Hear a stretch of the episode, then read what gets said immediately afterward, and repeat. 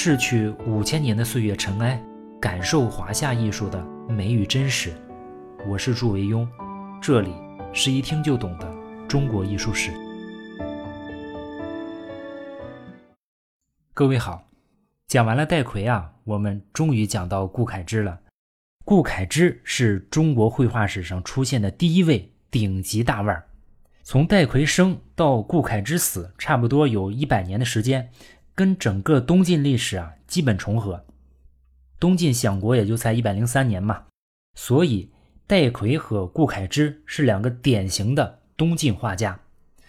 历史发展到顾恺之的时代啊，社会变得愈发的混乱，南北方政权的冲突啊最为剧烈。南方的东晋政权先后组织过至少五次的大规模的北伐。最终呢，都无果而终。北方前秦的苻坚啊，在公元三百八十三年的时候，也组织大军南下，企图一举击溃南方。结果在淝水之战之后，铩羽而归。南方东晋政权内部也是派系之间矛盾不断，先是有王敦、苏峻的叛乱，后有孙恩、桓玄的造反，甚至桓玄一度废帝自立。最终呢，他被来自基层的将领刘裕带兵打败。刘裕后来又消灭了西南一众的割据势力，使南方出现了百年前所未有的统一的局面。他又对外消灭了南燕、后秦，打破了北魏，光复洛阳、长安两都。最终呢，不断做大的刘裕成了东晋政权最后的掘墓人。在永初元年，就是公元四百二十年，也就是在顾恺之去世的十四年之后，刘裕代晋自立，定都建康，国号宋。史称呢刘宋或者是南朝宋，至此魏晋时代啊就此结束。以王羲之家族的逐渐落败和刘裕等基层将领的崛起为代表，中国社会的权力中心由门阀士族集团逐步向军阀集团过渡。顾恺之呢就生活在这个过渡时期。比起曾经的门阀士族时代啊，军阀时代的社会矛盾。它的爆发和解决啊，都更加的直接和血腥，一轮又一轮的杀戮啊，使人人朝不保夕，上到王公贵族，下到平民百姓，每一个人都难以幸免。王羲之的二儿子王凝之和六子王操之啊，都被灭门，就是最好的说明。残酷的现实啊，让一部分文人士大夫产生了厌世和避世的态度，再加上当时社会流行的玄学思潮的影响。玄学的中心啊，就是老庄思想，崇尚越明教而任自然，这就形成了我们今天看特有的魏晋风度。这些文人士大夫啊，尽量不让自己身处斗争的漩涡，为求自保呢，他们还经常装聋作哑，甚至是装疯卖傻，以此苟全性命于乱世。出现了举止乖张的竹林七贤，出现了解印辞官、不为五斗米折腰的陶渊明。还出现了一心归隐、逍遥避世的戴逵，当然也出现了醉心绘画、以痴闻名的顾恺之。顾恺之啊，他师承于魏协，魏协呢又师承于曹不兴，同时啊，他也受到戴逵的影响。但是不论曹不兴、魏协还是戴逵啊，他们达到的艺术高度啊，都远远不及顾恺之。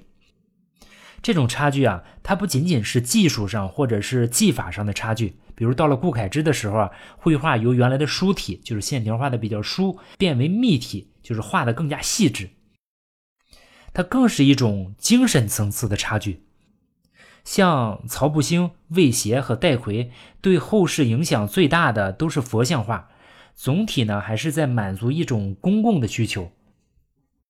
而顾恺之呢，则是更加关注人作为一种有思想和情感的动物，每个人他的内心变化。以《洛神赋图》为代表，他抛弃了道德和信仰这两大主题，直接歌颂人的情感。应该说，顾恺之为绘画的人文时代点燃了星星之火。从此啊，绘画逐渐成为艺术家们表达情感和情绪的一种工具。这使得顾恺之成为代表中国绘画思想开始步入成熟阶段的第一位大师。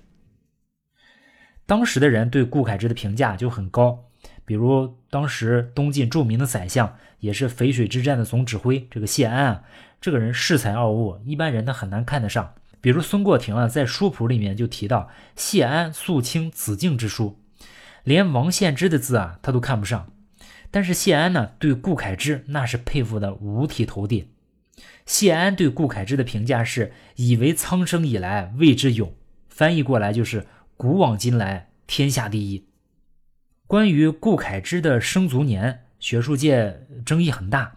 现存的文献古籍上没有关于顾恺之生卒年的明确记载。呃，目前比较严肃的说法就不下五种。好在这些考证差距也不是特别大，最大也就相差七岁。我个人啊，倾向于认同潘天寿先生的观点，认为顾恺之应该生于公元三四五年，卒于公元四零六年。终年虚龄六十二岁。顾恺之啊，字长康，小名虎头，所以有时候我们也叫他虎头。有的资料里面记载虎头指的就是顾恺之。晋陵无锡人，就是今天的江苏胶西。顾恺之啊，是出生在南方的世家大族。我们前面提到的王谢元宵，那是西晋末年衣冠南渡之后啊，北方迁往南方的侨姓大族。这四大家族，他们都来自北方，包括余家和桓家也是来自北方。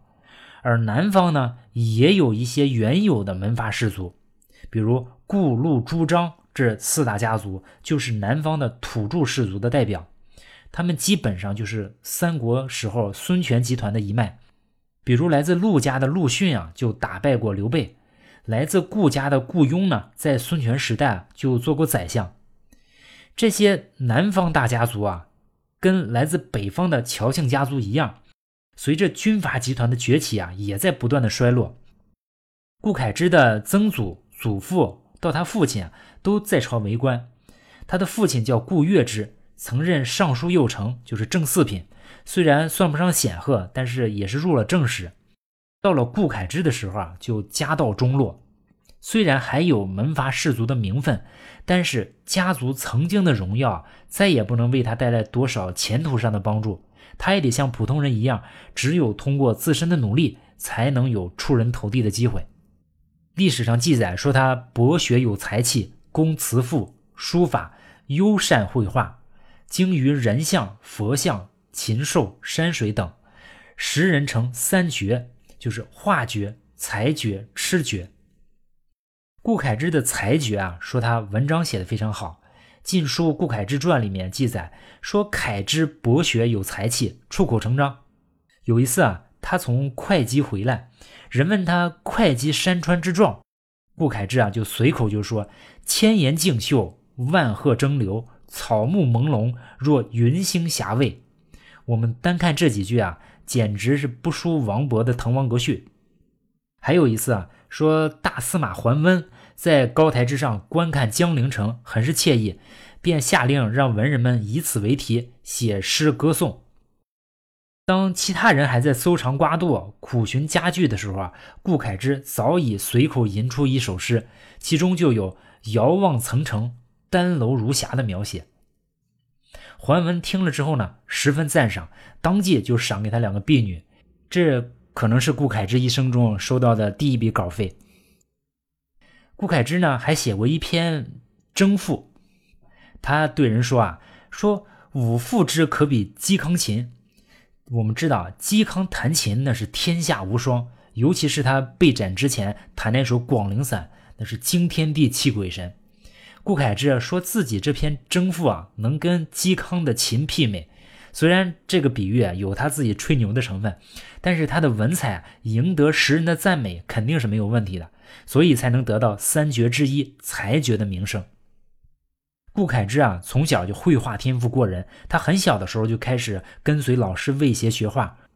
和曹步兴比较啊，魏协的人物画法有显著的提高。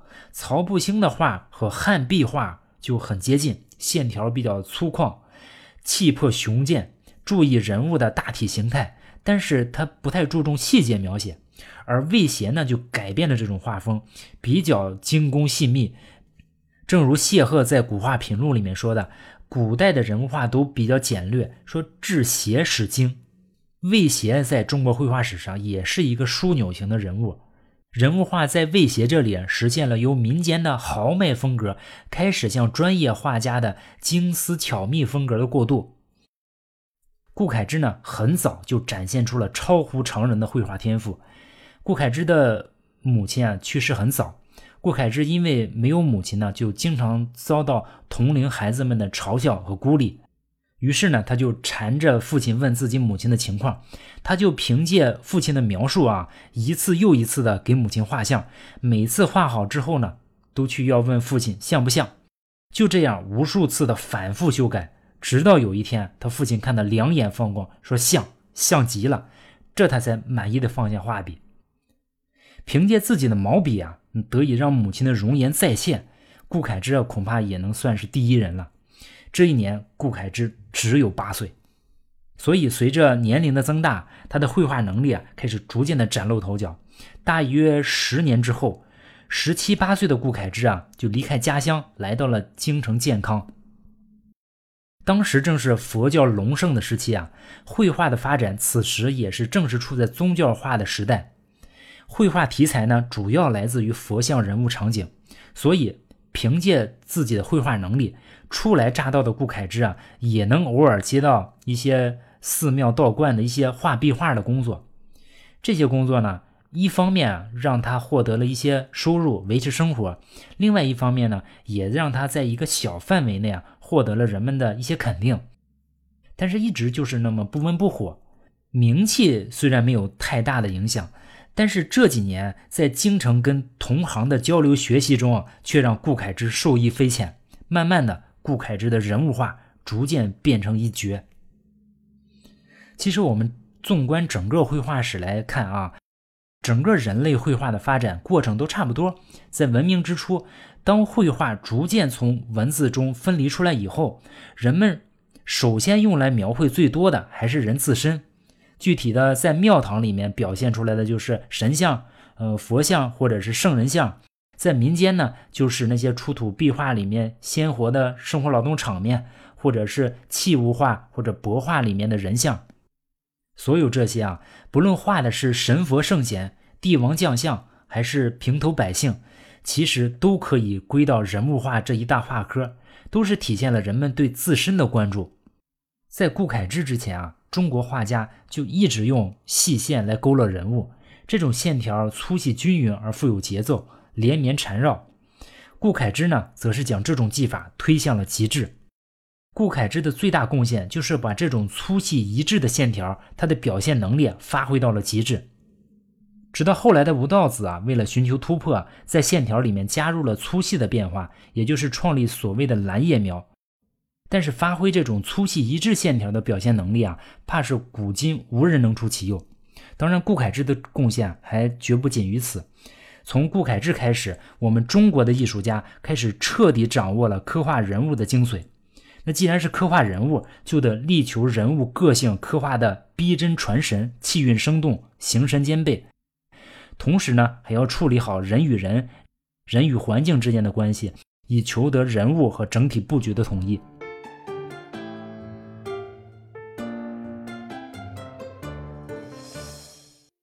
此时啊，艺术上已经取得巨大进展的顾恺之啊，一直苦恼于不被社会上层认可。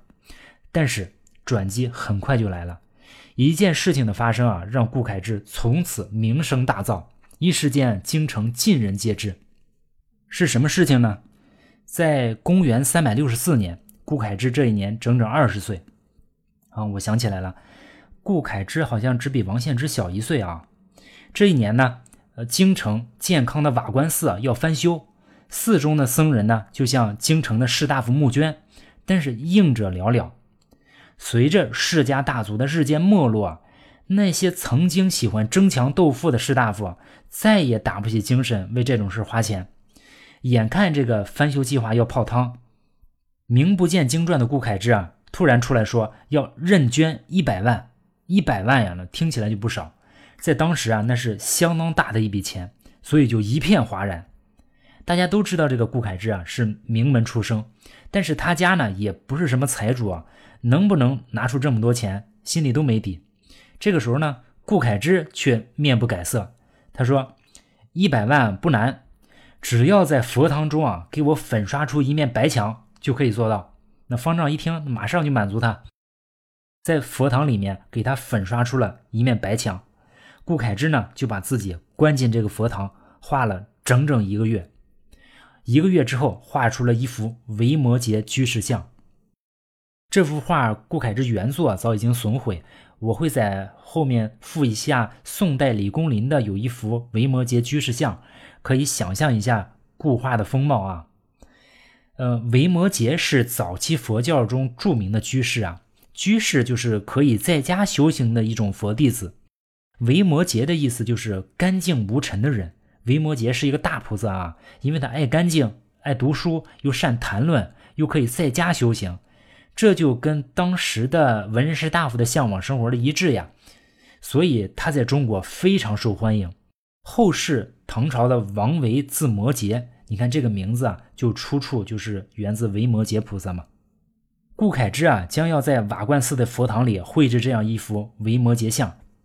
在这期间啊，有一些好事者，透过窗户啊去偷看顾恺之作画，他们就窥视到了顾恺之高超的作画技艺，还有整个画面这个宏大辉煌的气象。于是呢，这个消息就在京城不胫而走。我们现在也搞不清楚啊，是顾恺之主动要炒作呢，还是寺庙的僧人为了要凑钱来帮助顾恺之炒作呢？反正是在当时啊，整个健康城的影响非常大。所有人都知道这件事情。一个月之后呢，顾恺之基本完成，只剩下眼睛没有点。顾恺之画人物，最后点眼睛都非常慎重。我们都听说后来张僧繇画龙点睛的故事，但是张僧繇对于点睛的理解其实是直接源自于顾恺之的。《晋书》上面记载啊，顾恺之画人或数年不点睛，人问其故，故曰：“四体言痴啊，本无光乎妙处。”传神写照正在恶毒中，意思是画形体、衣服这些东西啊，不能充分表达人物的精神，只有通过眼神的描绘啊，才能做到传神。这也是“点睛之笔”这个成语的出处。顾恺之点这个眼睛的时候啊，让寺院打开山门，并且他提出要求，说第一天来观看的人啊，要认捐十万；第二天来观看的人啊，要认捐五万。第三天以后再来观看的人，那就可以随意的捐了。一些人啊，为了亲自目睹顾恺之的点睛之笔啊，就认捐进入瓦官寺观看。说来也神奇啊，只要那么一点，整个画像便神灵活现，光彩照人，殿阁生辉。消息呢就越传越神，闻讯的老百姓啊都汹涌而来，一百万钱很快就凑足了。我们前文曾经说过啊。东晋皇帝啊，曾经命戴逵造佛像五尊，供奉在健康的瓦官寺。后来呢，这五尊佛像跟狮子国的玉佛以及顾恺之的这幅维摩诘像，共称为瓦官寺三绝。从此以后啊，这幅画成了顾恺之的粉丝收割机。不光是在当时啊，即使到了后世，很多人都是因为看到了这幅画，对顾恺之那是瞬间路转粉。在后世的众多崇拜者之中啊，就有那位大诗人杜甫。杜甫年轻的时候啊，曾经漫游江宁，在瓦官寺啊，就看到了这幅维摩诘居士像，十分喜欢。他在金陵的友人许巴啊，就特地送他一份此画的临摹本。杜甫就立即高兴地写出了一首长诗，最后两句是“虎头金粟影，神妙独难忘”。此时。已经名扬天下的顾恺之啊，开始认真的思考起了自己的前途。在所有他可以挑选的工作中啊，他最终选择了幕僚这种生存方式，就是依附于别人，类似于古代的士或者门客这种活法吧。在顾恺之看来啊，比起封疆大吏或者是一方诸侯，幕僚可以不承担那么多的风险，而且即使是依附的人倒台了。他仍然可以换一个人依附。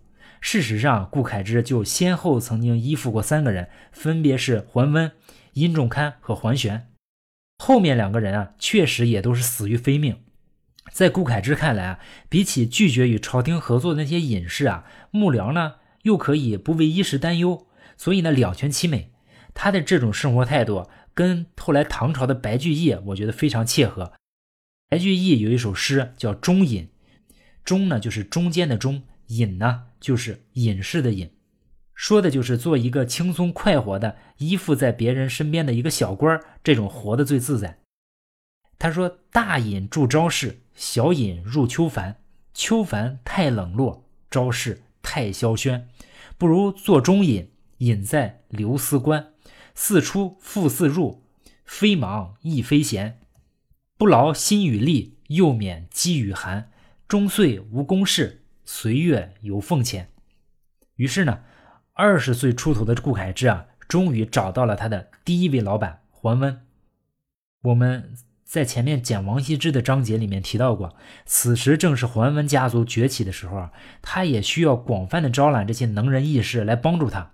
桓温先后掌权三十年啊，手下网罗的门客众多，比较有名的像有袁弘，像有西超，像有顾恺之、王徽之也曾经在他手下干过。谢玄、罗涵、车胤，车胤就是历史上收集萤火虫、做灯看书的那个人，等等吧，好多人。这些人啊，都是海内的名士，他们大多出身世家大族，而且又有极高的文化素养。因此受到了桓温的推崇与礼遇。于是，当顾恺之找上门来的时候啊，他跟顾恺之那当然也是一拍即合。桓温曾经评价顾恺之啊，说：“吃侠各半，金伐过时。”意思是顾恺之啊，一半是吃鱼，一半是狡黠。说他的性格啊，喜好诙谐随意，爱开玩笑，爱吹牛。也正是因为这些特点啊，所以人们都非常喜欢亲近他。比如传说啊，他喜欢吃甘蔗，但是他与常人不一样。他吃甘蔗的时候啊，与一般人先吃主干后吃末梢的顺序不一样。他总是从末梢吃到主干，在最后吃到根部。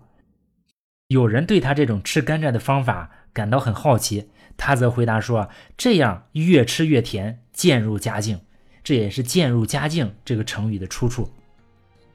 生活中的顾恺之啊，总是随和的，也是充满欢乐的。那在艺术上的顾恺之，究竟是画出了什么样惊世骇俗的作品，才能打动谢安，才能让谢安冠之以古往今来天下第一的头衔呢？我们下一期讲顾恺之的《女史箴图》。